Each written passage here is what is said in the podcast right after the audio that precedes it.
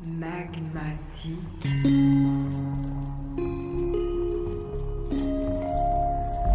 magmatique,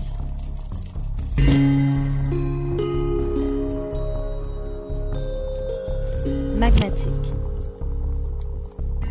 Épisode 02 L'altérité. Alexandre Sanchez.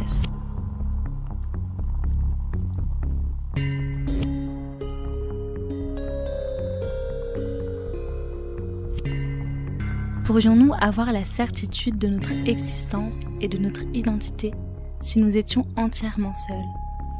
Comment le sujet je se saisirait sans la présence du sujet tu, sans la présence de l'autre? Regardez autour de vous. N'êtes-vous pas sans cesse confronté de manière directe ou indirecte à la rencontre avec d'autres que vous? La plus mystérieuse des relations et pourtant la plus immédiate tant celle-ci environne de toutes parts dans notre quotidien. Nous vivons entourés d'autres, mais que font-ils? Que sont-ils? Nous vivons le curieux vertige de l'expérience d'autrui. Ici, dans ce podcast, nous nous éloignerons de la vision occidentale du monde, celle qui oppose homme et nature, nature et culture. Ici, nous adopterons l'hypothèse des peuples premiers, où plantes, animaux et Homo sapiens font partie de la même sphère globale. Autrui sera alors plantes, animaux et autres êtres vivants. Nous considérons la Terre comme un espace où il y a 10 millions de manières différentes d'êtres vivants. Mais le moi et l'autre sont-elles vraiment des substances séparées?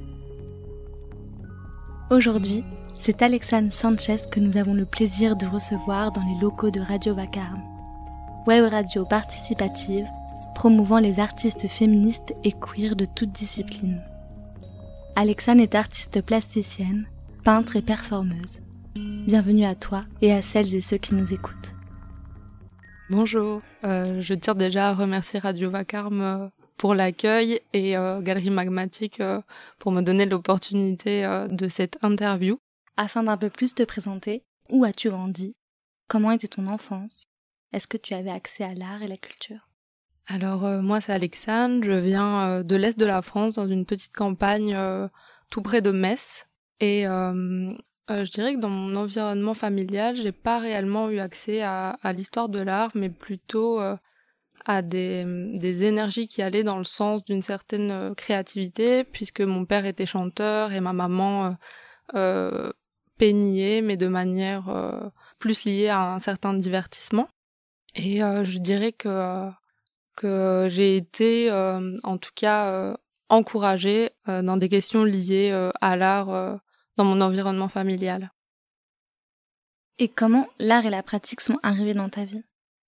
Alors, j'ai essayé de creuser cette question et ce qui m'est apparu assez clairement, c'est que ce serait lié à une certaine conscience de ma propre finitude parce que euh, étant enfant, j'étais beaucoup dans, le jardin de ma grand-mère et je me souviens avoir eu euh, une, une, émotion très intense devant euh, la mort d'insectes, d'animaux qui peuplaient cet environnement. Et ça m'a beaucoup travaillé et ma famille a aussi beaucoup témoigné là-dessus et me l'a rappelé par la suite. Je dirais que ce serait de concordance avec une certaine motivation à dessiner puisqu'ensuite j'ai dessiné énormément et je pense que c'est directement lié à cette conscience-là. Et il y a aussi euh, un émoi très fort que j'ai pu ressentir devant euh, le biopic euh, de Frida Kahlo, réalisé par Julie Taymor. Je me souviens avoir eu une révélation en fait durant cette, enfin, après cette vision, puisque je crois que j'ai conscientisé qu'on pouvait faire de de la peinture dans sa vie en fait. Et j'ai j'ai compris que l'art pouvait être une motivation dans la vie de quelqu'un et suite à cette, euh, cette vision, j'ai, j'ai jamais arrêté, quoi. Toute mon énergie, j'ai essayé de la placer dans, dans, dans quelque chose qui pouvait s'apparenter à l'art, parce que à l'âge de 8 ans, euh, je pense pas qu'on ait vraiment notion de ce que représente vraiment l'art. Et donc, suite à ça, euh, j'ai mis toute mon énergie pour ressembler à Frida Kahlo d'une certaine manière.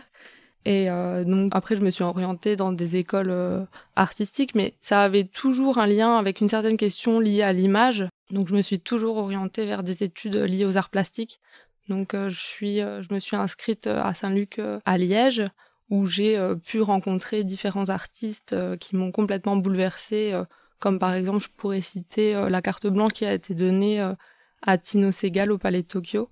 Je crois que c'est vraiment à ce moment-là que j'ai réalisé que l'art en fait ça s'arrêtait pas seulement à la peinture ou à la sculpture, mais s'étendait euh, en fait à tous les domaines de la vie. Et euh, c'est vraiment à ce moment-là que j'ai voulu approfondir, en faire différents médiums. Donc aujourd'hui, je considère ma pratique comme plutôt pluridisciplinaire et c'est vraiment à ce moment-là que j'ai conscientisé ça. Et donc après, par la suite, j'ai continué avec un master à la Cambre euh, en peinture aussi également où j'ai pu affiner ma pensée sur les recherches que j'avais déjà entamées sur, sur ces questions-là. Tu parles de conscience de la finitude. Peux-tu nous expliquer simplement ce que c'est? Donc ça a vraiment été euh, une conscience de que les choses euh, ne duraient pas dans le temps. Et ça a vraiment été euh, au moment où je me suis confrontée à la mort d'autrui. Donc ça a commencé avec des insectes, mais pour moi c'était déjà énorme pour mon âge, quoi. Et c'est à ce moment-là que j'ai réalisé que, que moi-même, je n'avais pas une durée infinie.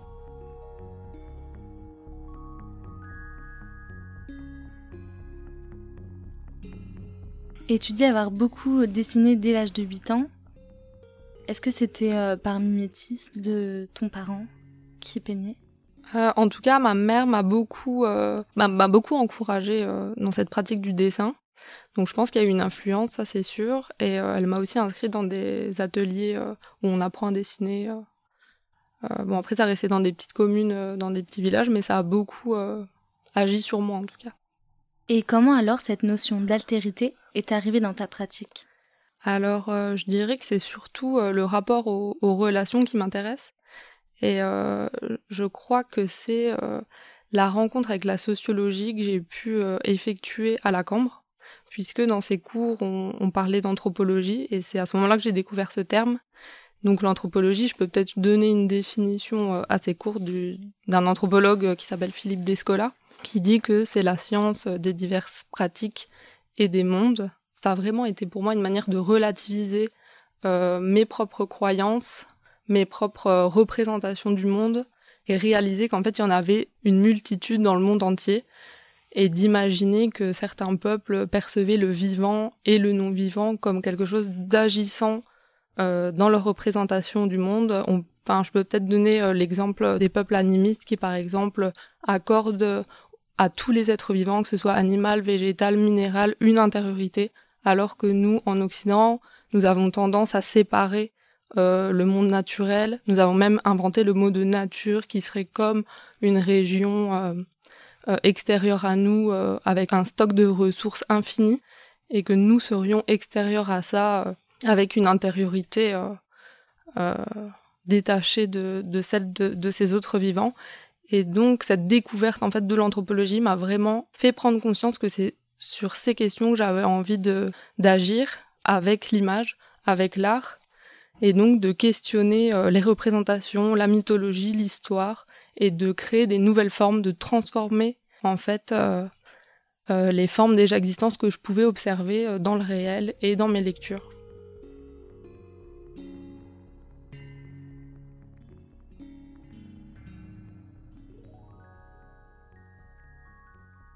Traiter de cette notion nécessite un grand temps d'observation. Cet autre est celui qu'il s'agit d'observer. Quelle dimension donnes-tu à l'observation dans ta pratique? Alors déjà, je crois que le mot observation ne convient pas vraiment à ma pratique puisque je crois que l'observation a plus à voir avec quelque chose de scientifique. Je crois que quand on observe, c'est plus dans un détail avec des caractéristiques bien précises d'espèces ou de comportements. Moi, je suis pas du tout dans une euh, pratique euh, scientifique mais plutôt dans une pratique du regard donc euh, j'ai une pratique euh, de la marche presque quotidienne. Je j'habite pas quelque part en particulier. Euh, je vacille entre Liège, Bruxelles et l'est de la France. Et durant ces, ces, marches qui sont quotidiennes, puisque je me rends à l'atelier et il y a une certaine durée entre mon habitat et l'atelier, j'essaye de, de mettre mon regard à l'écoute de l'environnement et je me laisse traverser d'une certaine manière par le paysage et inversement euh, je le traverse.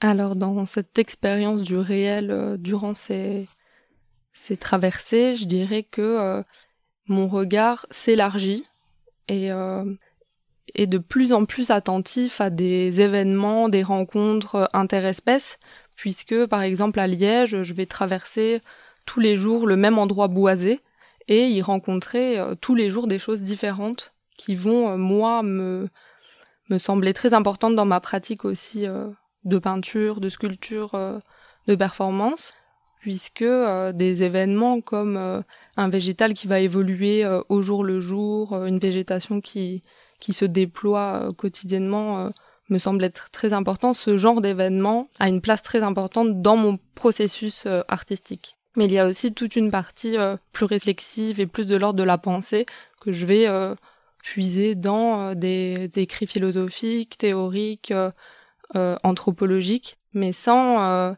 vraiment me plonger dans une taxinomie compliquée, dans une recherche scientifique comme je l'évoquais tout à l'heure. Ça reste des lectures très intuitives et très liées à une construction de pensée, donc tout en gardant une liberté dans l'interprétation pour ensuite transformer euh, ces euh, regards, ce regard que en fait je, je, travaille au quotidien, euh, pour lui donner une forme imageante et travailler mon imaginaire à travers, à travers toutes ces, ces, ces choses qui composent mon regard finalement. Mais c'est hyper intéressant cette idée de travailler le regard, même dans le quotidien, afin qu'on puisse percevoir ce qu'on n'avait pas perçu jusque-là. Oui, cette notion d'apprendre à voir, pour moi, ça me fait beaucoup penser aux cueilleurs-chasseurs.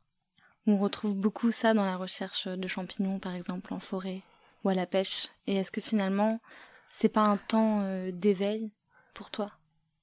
Si, si, je pense que on éveille euh, notre regard à des, des êtres qui, qui pourraient passer inaperçus si on n'était pas attentif à, à, à eux, puisqu'il y a un certain rythme à adopter euh, durant durant la rencontre, puisque euh, certains êtres sont effrayés euh, des présences humaines, il y a une certaine respiration, une écoute à, mettre en place pour avoir accès à ça, mais au-delà de l'expérience extérieure, il y a aussi une expérience plus domestique qui peut s'effectuer dans les relations qu'on entretient avec nos chiens, nos chats, nos lapins.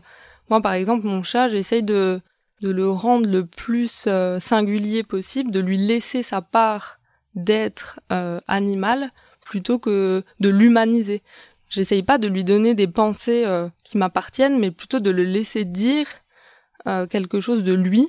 Et pareil pour mon chien, quoi. J'essaye de leur laisser leur singularité à travers différentes expériences, comme leur laisser une, place dans le dehors autonome, ne pas trop les rendre dépendants de de moi, puisque souvent les chiens ont tendance à être hyper dépendants de leurs compagnons et donc euh, ça passe par ça aussi. C'est marrant. C'est l'opposé de tous les gens qu'on croise au bois de la cambre. Exactement. C'est pas du tout dans notre anthropomorphisme. Parce que j'ai l'impression qu'il y a une régression dans le, la relation à l'autre dans ces cas-là, mais euh, je leur laisse tout de même une légitimité parce que je pense qu'il y a quand même une part de création, même dans la dépendance, même dans. Mais il faut, moi en tout cas, j'invite les gens à questionner cela, quoi. Pourrais-tu nous parler des êtres vivants ou non vivants qui habitent tes œuvres, est-ce que tu leur attribues une charge symbolique? Alors euh, déjà, je pense qu'il est important de souligner que j'ai une pratique pluridisciplinaire, que souvent j'accorde euh, et que j'utilise le médium le plus associé à la pensée que j'essaye de mettre en forme, et que euh, les figures que j'utilise en tout cas, j'essaye de faire en sorte qu'elles n'aient aucune charge symbolique, aucune mémoire émotionnelle ou sentimentale, euh, je pense que le mot symbole n'est pas vraiment approprié. Je parlerais plutôt de survivance de l'image, puisque les symboles euh, sont en général euh, reconnaissables à travers le temps dans leur signification, mais ne changent pas de signification. Alors que la survivance de l'image serait une, on reconnaîtrait le signe de cette image-ci, mais la signification pourrait changer. Donc moi, c'est vraiment sur ça que j'ai envie de travailler. Donc ces figures euh, évoquent euh, principalement le monde du vivant, du non-vivant. Euh, j'essaie de leur, laisser une place centrale dans mes compositions. Donc là, je parle vraiment de peinture ici. Et ces environnements sont souvent dénués d'autres éléments. Il y a un, grand travail sur la couleur aussi, puisque j'utilise une acrylique que je prépare moi-même avec des pigments naturels. Donc ça aussi, ça participe à, l'étape de création. Et donc cette place centrale augmente d'une certaine manière leur autorité et leur présence, puisque j'ai vraiment envie de leur donner la parole d'une certaine manière. Dans mon travail de peinture, je dirais qu'il y a deux axes importants à, donner à voir. Donc il y en a un qui serait plutôt corporel euh, et qui serait dans, dans une certaine mise en condition pour pouvoir essayer d'attraper euh, des formes. Et donc ça passe par une expérience préalable du corps, mais ça je pourrais peut-être le développer plus tard euh, ici. Et donc ça passe par un, un, certain état psychique, une mise à disposition à, à transformer ma pensée. Et le fait que j'utilise de l'acrylique me met en contrainte vis-à-vis du médium puisque je suis euh, d'une certaine manière obligée dans la durée de séchage de donner une, forme assez rapidement. Donc ça donne un trait euh, assez nerveux, assez vif et ça c'est une contrainte qui me plaît beaucoup parce que du coup ça me connecte directement à mes pensées puisque en fait à ce moment-là le flot d'images est tel que euh, il faut faire des choix. Et donc la contrainte me, me permet de faire des choix plus rapidement. Et ça, c'est quelque chose qui est assez intense en fait comme expérience. Et donc ça, c'est pour la partie euh, plus corporelle, plus liée à la pensée euh, dans ma peinture. Et je dirais qu'il y a aussi euh, une partie plus réflexive, donc qui met en scène beaucoup plus les figures, qui les théâtralise d'une certaine manière, qui met beaucoup plus à distance le corps que les idées. Et donc euh, dans euh, dans cette partie-là, j'essaye de créer des complexités euh, de rapport entre les figures. Donc je vais créer des temporalités par exemple avec des détails beaucoup plus peints, travaillés, réalistes et les mettre en tension avec des éléments beaucoup plus schématiques pour créer des rapports un peu absurdes, souvent avec des traits d'humour, de tragique, qui viennent les souligner. Et c'est une manière de jouer euh, sur les clichés, les symboles, de les détourner, les repenser. Euh, je peux peut-être donner des exemples euh, sur une peinture. On peut voir un chien uriner sur une voiture, ou alors sur une tombe surmontée d'un Christ en croix. on peut voir des chiens forniquer devant une voiture de police. Mmh. Et donc c'est aussi questionner les limites, l'ordre, l'ordonnancement du monde. Euh, de mettre en jeu, c'est vraiment euh, jouer avec euh, avec les dualités finalement. Et est-ce que tu peux nous donner des exemples de quand ton rapport à la peinture est plus corporel? Alors, ce serait plutôt lié à des intelligences de perception liées à des, êtres vivants. Donc, ça peut être évoquer une rapidité avec la multiplication des pattes d'un fauve, évoquer la capacité de l'envol avec la multiplication des ailes, traiter euh, du cou de la girafe euh, et lui faire euh, attraper des parties incongrues de son corps. Et comment te viennent ces figures? Alors je dirais que ça part d'expériences du réel, vécues, des scènes vues en ville, à l'intérieur de chez moi, mais aussi dans des œuvres d'autres artistes. J'ai aussi besoin de trouver des formes très précises sur internet de position d'animal que je verrais pas forcément euh, en réel. Dans la BD, euh, dans le cinéma, dans des scènes de théâtre, mais ça peut aller aussi jusqu'au réel Instagram et aussi euh, une partie beaucoup plus théorique où la pensée viendrait nourrir les images qui, qui me viennent. C'est vraiment finalement un travail d'anthropologie, ce que tu fais. J'aurais pas l'impression de, de dire que je fais un travail d'anthropologie, mais en tout cas, ça influence beaucoup ma pensée, puisque euh, je suis pas dans une recherche euh, euh, argumentaire d'un d'un détail précis ou d'un peuple ou d'animaux très précis dans le réel, mais plutôt dans dans une certaine vision générale des relations. Et tout en fait m'influence, mais je me dirais pas anthropologue, non. Et au sein de tes œuvres, ces êtres, ils sont souvent isolés et centraux. Pourquoi euh, tu les isoles? Euh, Ce serait pour leur laisser une force, une importance euh, qu'on leur donnerait pas en temps normal, et donc de les laisser aussi dire leur singularité. même si ce sont des représentations, je pense que la force des images peut et a la possibilité de dire quelque chose du vivant. Penses-tu qu'il existe des tensions et des écarts entre ce moi et les autres? Et si oui, lesquels? Alors, ta question euh, entraîne des, des termes euh, qui renvoient plutôt à la philosophie, parce que pour répondre à ça, il faudrait définir ce que c'est le moi, ce que sont les autres. Mais moi, je suis pas vraiment philosophe, donc je vais quand même rester sur euh, ce qui m'a influencé par rapport à ça. Et je dirais que c'est le penseur Georges Bataille qui a été déterminant dans mon parcours, et notamment dans euh, Lascaux, qui est paru en 1955, qui euh, et en fait dans ce livre il émet une hypothèse euh, qui sort un peu des sentiers battus puisqu'il essaye d'interpréter la présence des, des, représentations animales. Et il émet cette idée que ce serait la naissance de l'art. Et que cette naissance en fait marquerait le passage de l'animal vers l'homme. Parce que pour lui, l'homme qui est en train de peindre ces, ces représentations est à la frontière entre ces deux états et que euh, à travers le langage, donc la représentation, l'art, puisque l'art est une forme de langage, il sortirait de euh, son lui animal euh, et entrerait dans une conscience de lui, de son intériorité, de sa propre mort, et que l'art marquerait cette entrée dans le langage, dans le monde, enfin qui va entraîner, comme on le sait par la suite, le monde raisonné, organisé du travail, des limites. Et je trouve que cette idée est complètement euh, dingue en fait. Moi, ça m'a complètement retourné euh, l'esprit. Et encore aujourd'hui, parce que c'est quelque chose qui me travaille encore quotidiennement. Et donc, ça m'a vraiment amené vers une, une, nouvelle manière de penser et de prendre le temps d'essayer de comprendre les relations qu'on entretient déjà avec soi et avec les autres, et d'entrer dans une forme euh, de cohabitation avec, euh, avec le vivant.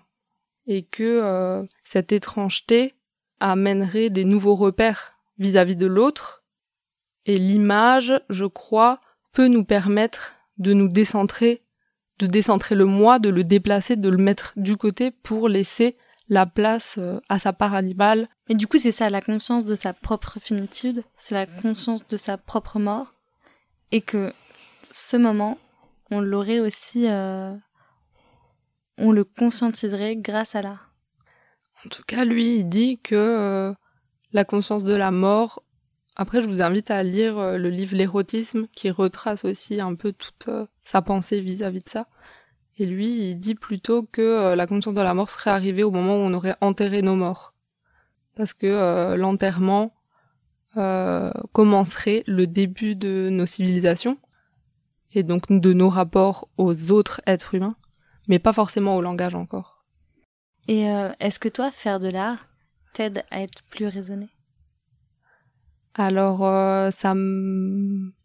D'une certaine manière, oui, puisque ça me demande une certaine organisation dans l'atelier avant de pratiquer, puisque euh, il y a différentes conditions que je dois mettre en place pour pouvoir euh, euh, créer des formes.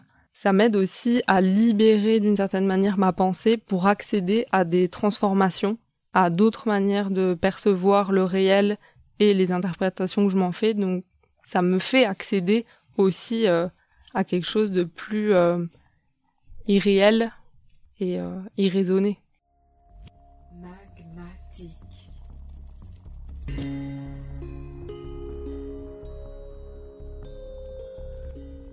Et les êtres que tu dépeins sortent souvent d'un bestiaire.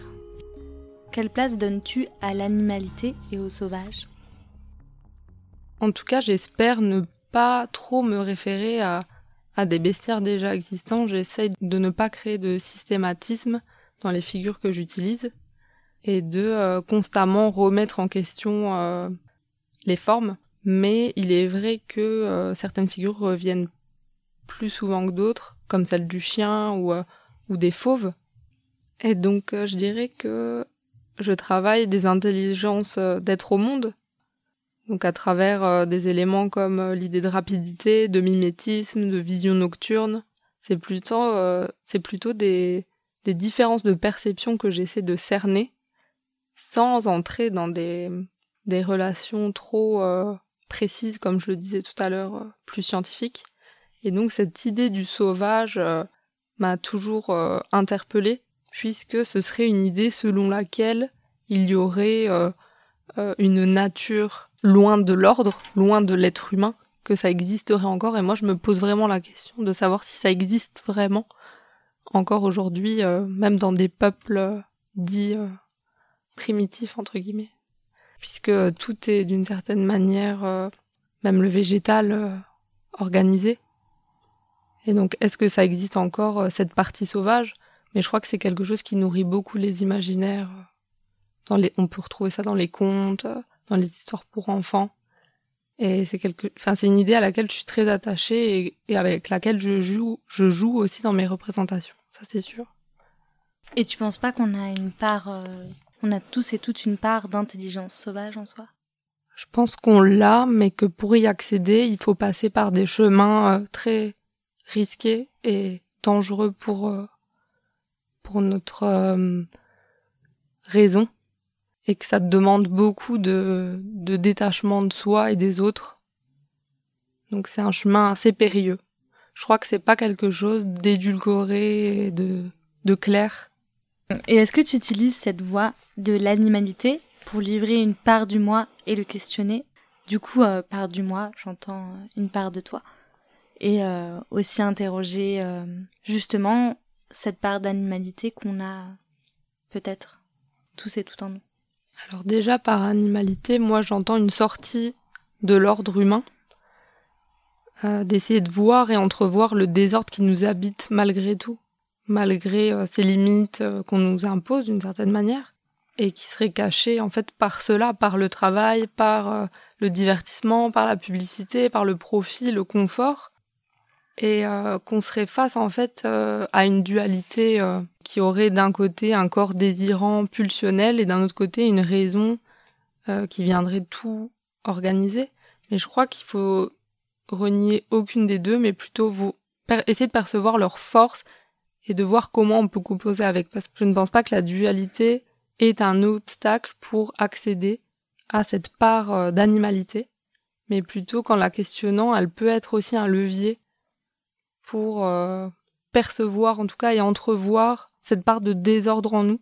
Et moi, c'est vraiment quelque chose que j'essaie à travers l'art de toucher et de sentir à travers des expériences euh, euh, d'ordre corporel et de pensée.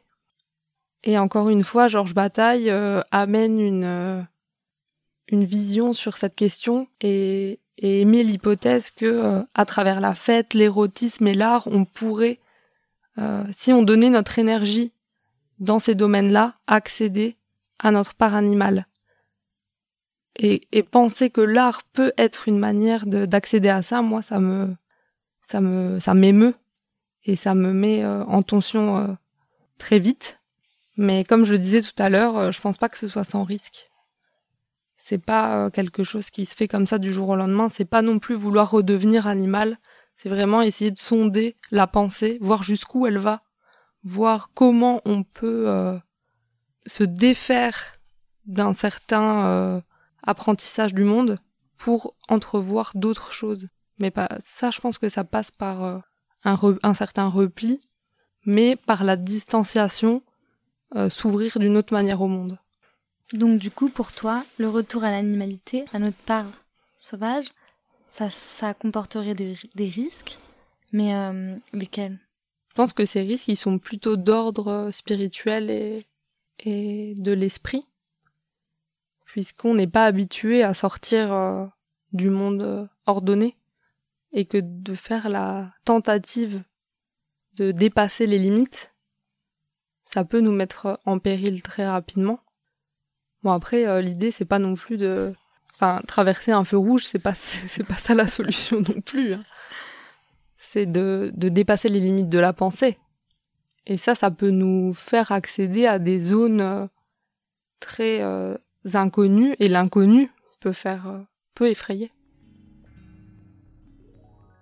Comme tu l'as dit, la figure du chien revient beaucoup dans tes peintures. Pourquoi cette figure? Alors la figure du chien revient beaucoup, parmi d'autres aussi, hein. mais euh, dans la figure hein, du chien, déjà je la trouve très ambivalente, puisque comme dit précédemment, euh, je crois que c'est un animal qui a été très humanisé au fil de son évolution. Euh, j'ai pas vraiment de jugement là-dessus, mais j'aurais tendance à penser que c'est quand même une régression de l'espèce, puisque euh, dans l'ensemble des espèces, c'est quand même le plus lié à l'homme, le plus proche de l'homme. Et j'essaie de voir comment on pourrait établir une nouvelle relation à cet être-là. Et j'ai fait l'expérience, en fait, pendant une performance où j'ai été invitée par Lucille Calmel dans le cadre de, de sa recherche euh, pour le frare. Et donc euh, sa recherche s'appelait L'animal que donc je suis. C'était en 2021. Et elle m'a proposé de faire une performance avec un animal. Ça a été euh, une évidence pour moi que ça allait être avec un chien, puisque je voyais pas vraiment avec quel autre animal j'allais pouvoir faire une expérience devant un public. Et je crois que le chien, c'est vraiment l'animal qui peut être le plus à l'aise en public, voire pas tous les chiens non plus, je crois, mais et donc euh, je me suis inscrite sur un, une application euh, de rencontre interespèces qui s'appelle euh, Empreinte mon toutou.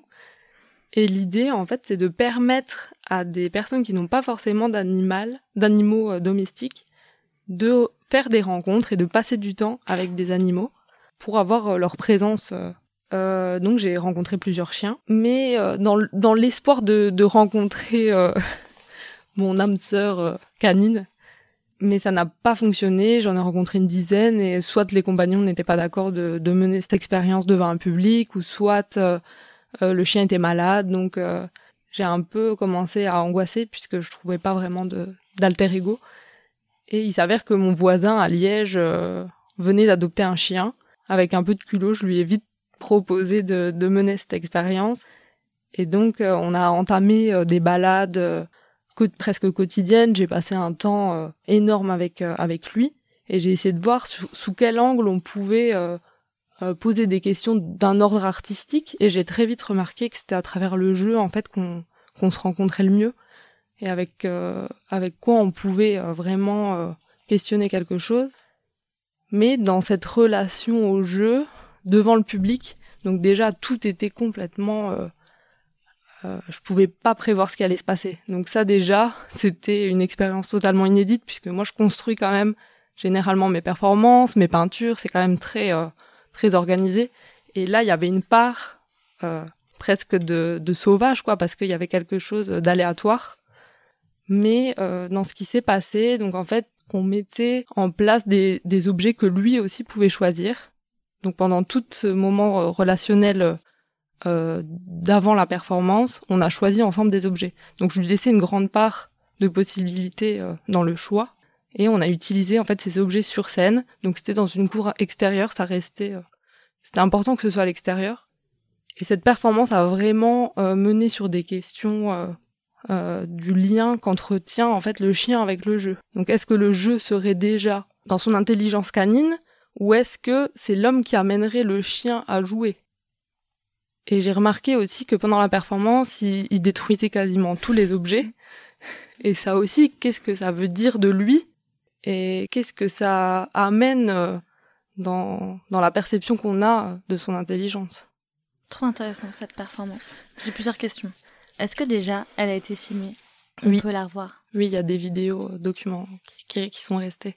Je les partagerai à la fin. Trop chouette. J'ai trop envie de la voir. Et euh, de deux, est-ce que tu penses du coup avoir réussi à créer une relation avec ce chien en particulier? Vraiment, c'était euh, une de tes âmes sœurs canines? Ou alors tu penses quand tu l'as choisi parce que finalement tu as pas trouvé euh, autre compagnon pour le moment? Non, je crois que ça a vraiment été une rencontre importante puisque déjà euh, on rentre un peu dans le cliché du voisin finalement qui devient l'âme sœur, mais il y a aussi une relation qui s'est vraiment installée et qui continue encore aujourd'hui puisqu'on on, passe des moments encore ensemble. Euh, je l'amène en balade et dès qu'on se croise, vu qu'on est voisins, il y a tout de suite euh, cette attirance. Lui vient vers moi parce qu'il se promène souvent sans laisse et il y a encore ce lien qui perdure euh, aujourd'hui. Donc c'était au-delà d'un acte artistique finalement. C'est resté une vraie relation quoi. Dans le rapport à l'autre proposé dans tes créations, la prédation semble être au cœur de tes problématiques. Pourquoi? Est-ce que tu vois la relation entre le moi et l'altérité comme une menace, une source de méfiance et de rejet, ou au contraire comme une source de richesse et de découverte? Alors j'ai envie de, de, traiter cette question à partir de la pratique de la chasse. Dans mon environnement, euh, je connais pas mal de chasseurs, donc on n'est pas dans l'idée d'une chasse intensive, mais plutôt d'un chasseur passionné. Hein. Et donc euh, la chasse serait euh, pour eux comme une recherche de proximité avec l'animal. Et donc le prédateur se mettrait comme dans une position de métamorphose avec la proie, puisque pour la traquer, il faut qu'il comprenne son environnement, son milieu, euh, son rythme. Et donc le chasseur se met dans, un certain état pour euh, pouvoir accéder euh, à, cet objet de désir fuyant en permanence. Et au final, est-ce que il n'y aurait pas une, une fonction imageante dans cette poursuite? Est-ce que ce serait pas l'animal qu'il désire plutôt que de le voir mort? Et en parallèle de ça, j'ai remarqué que dans ma pratique artistique, il y a aussi en permanence cet état d'alerte vis-à-vis des événements euh, extérieurs, que ce soit euh, dans le réel ou dans les lectures. J'ai l'impression d'être euh, en permanence aux aguets face à des événements qui pourraient, moi, nourrir mon imaginaire. Et donc, je trouvais ça intéressant de mettre en parallèle ces deux pratiques, puisque même quand le chasseur parvient à tuer sa proie, il repart dans la quête d'en pourchasser une autre. Et moi, d'une certaine manière, euh, je traque des images à travers des pensées, et une fois que l'image est réalisée euh, avec la matière, je dois en traquer une autre. C'est une recherche permanente de ce qui nous fuit, de l'impermanence du réel, de ce qui bouge, de ce qui change tout le temps. Mais c'est ça, je trouve que vraiment, comme tu disais tout à l'heure avec éduquer son regard, je trouve que vraiment tu te mets dans une posture de chasseuse-cueilleuse euh, dans le quotidien, tu analyses tout l'environnement pour le comprendre et pour euh, pouvoir mieux interagir avec. Une autre question, partant de repli euh, identitaire, communautaire, confessionnel, en quoi, selon toi, cette expérience de l'altérité dans l'art peut-elle nous aider en tant que spectatrice dans notre vie de tous les jours?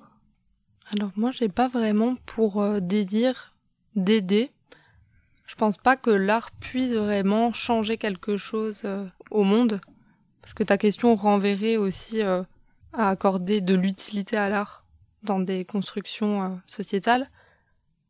Mais moi, j'inviterais plutôt, à travers ma pratique, à penser et à réfléchir aux relations au monde. Et cela avec un désir de se relier et de poser la question des rapports, des représentations, mais toujours avec euh, cette attirance pour le tragique, pour l'absurde, pour avec avec toujours avec humour d'une certaine manière.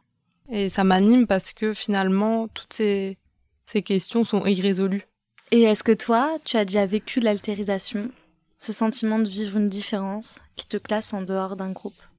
Alors, euh, en tout cas, j'ai déjà approché cette sensation, et je dirais que euh, toujours avec Georges Bataille, on peut euh, parler de cette idée qu'il a inventée, qui est la continuité, et que selon lui, euh, les êtres humains seraient discontinus, dans la nostalgie euh, d'une continuité perdue, et que la continuité serait ce monde d'avant l'art, d'avant le langage, de sa part complète d'animalité, et que le langage viendrait le plonger dans un gouffre existentiel lié à sa conscience de sa propre finitude. Et donc c'est vraiment cet accès à la continuité aussi qui me pousse euh, tous les matins à, me réveiller quoi. C'est une notion qui, a complètement euh, changé la tournure de ma pratique et qui m'a fait aussi questionner la nature de la métamorphose. Parce que c'est quelque chose qui intervient beaucoup dans mes représentations. On peut souvent voir des êtres humains à l'intérieur euh, de figures animales, des végétaux sortir euh, de, figures humaines. Et il y a tous ces, toutes ces représentations qui sont nées vraiment de cette conscientisation de ce terme qui est la continuité.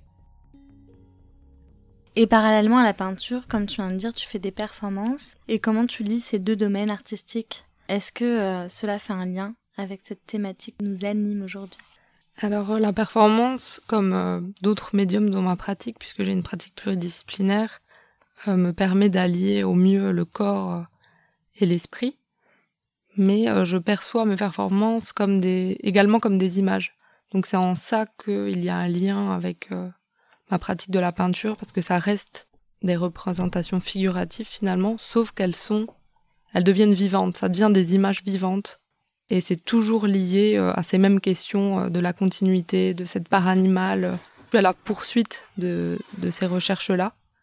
Et je peux peut-être donner l'exemple d'une performance que j'ai réalisée en 2022 à pas si fragile au studio Thor qui s'appelait Incorporé.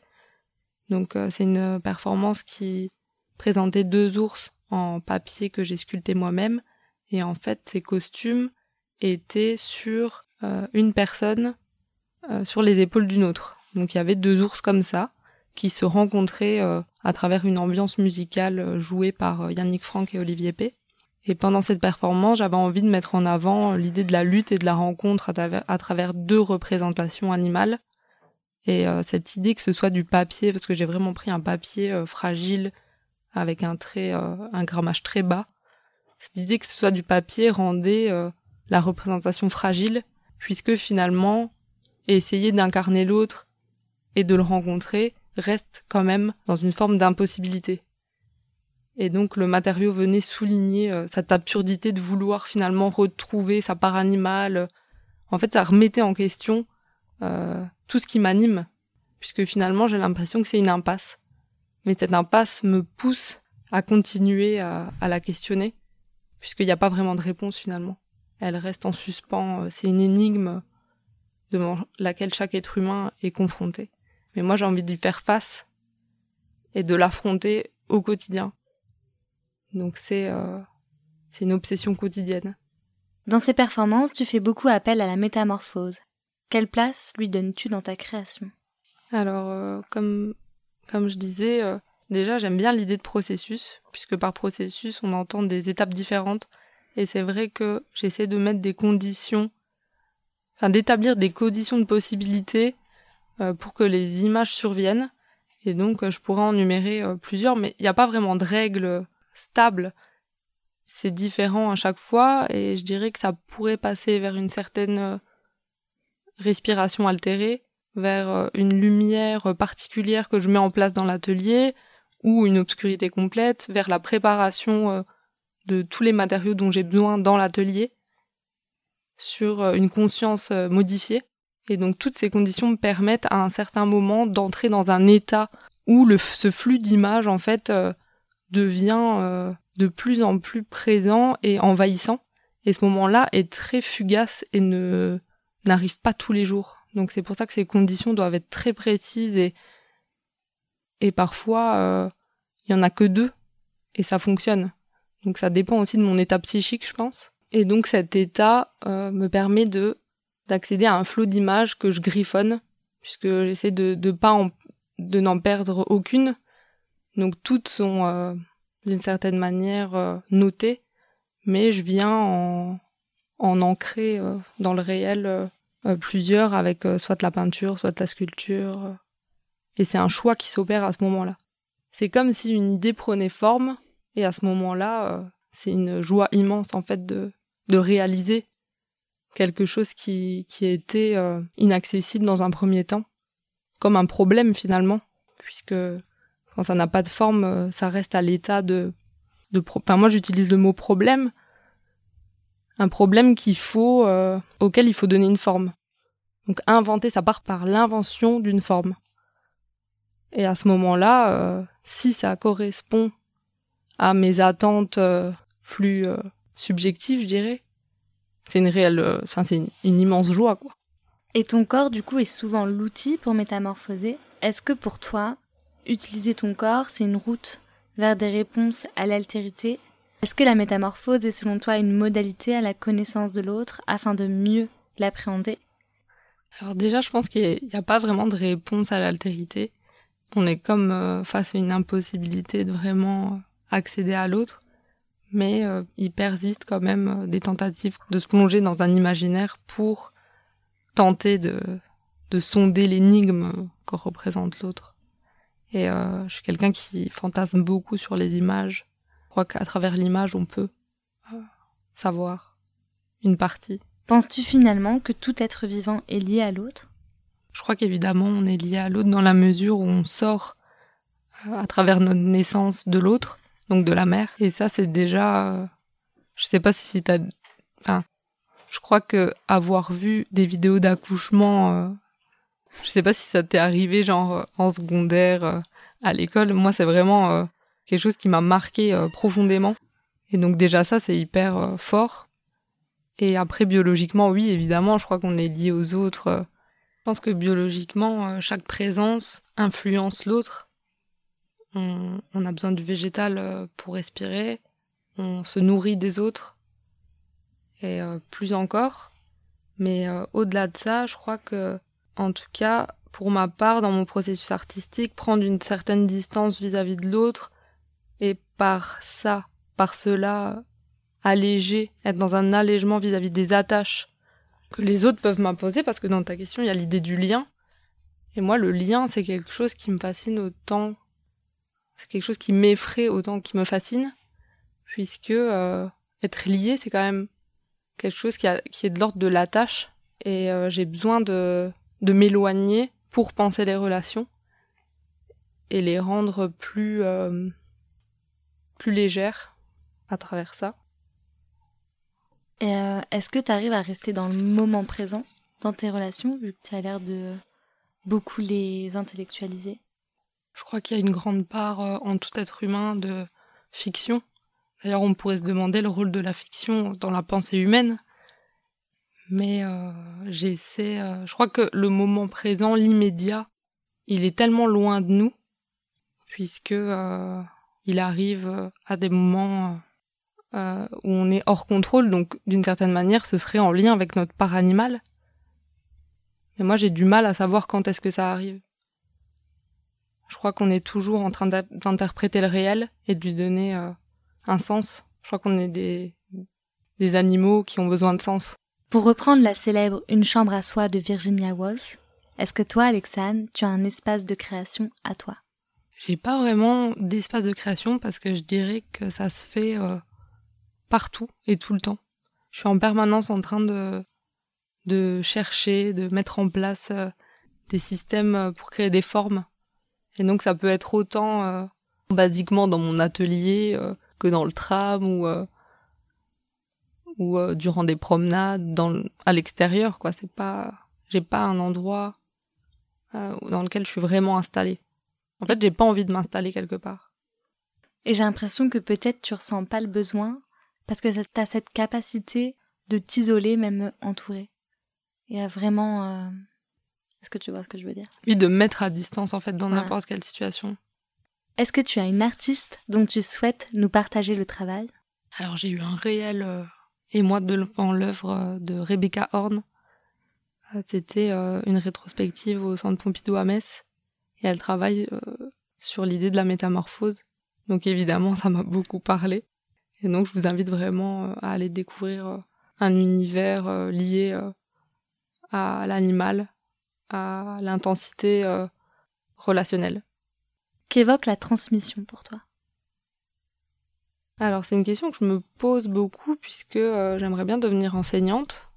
Je préférerais parler de partage plutôt que de transmission et que à travers le partage, j'ai vraiment envie de d'animer, de révéler des choses qui seraient euh, restées dans l'ombre et de partager euh, avec d'autres cette quête vers la compréhension du désir d'être. Trop chouette. De quoi as-tu de la gratitude? Je pense que c'est du sentiment amoureux, puisqu'il me met en tension euh, vers un certain engouement à penser. Merci Alexandre pour ce moment partagé. Merci pour la richesse de tes propos. Tiens à remercier euh, la galerie magmatique pour la richesse de ces questions qui m'ont replongé euh, dans une réflexion euh, intense. Merci à toutes et à tous pour votre écoute. Merci Radio Vacarme pour l'accueil. Toutes les références données par Alexandre sont à retrouver sur notre Instagram, Galerie Magmatique. N'hésitez pas à nous suivre sur les réseaux et à suivre également Alexandre et Radio Vacarme. Alexandre, c'est Sanchez Alexandre sur Instagram et vous pouvez également la suivre sur Vimeo. Radio Vacarme, c'est Radio Vacarme. Réalisation Magmatique. Production Radio Vacarme. Montage Colline Cossade. La musique que vous entendez tout au long de ce podcast est une production originale de F de Campo. Retrouvez-nous tous les 22 du mois avec une nouvelle invitée. En attendant, prenez soin de vous et de celles et ceux que vous aimez. N'hésitez jamais à partager les créations faites par des femmes.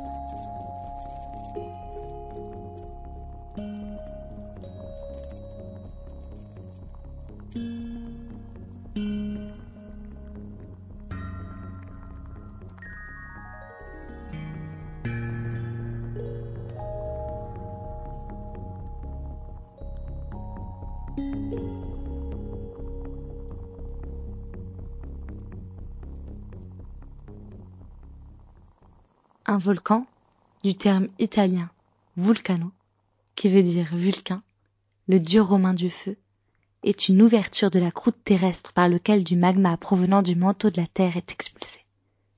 La croûte terrestre, c'est nous, et le magma, c'est elle.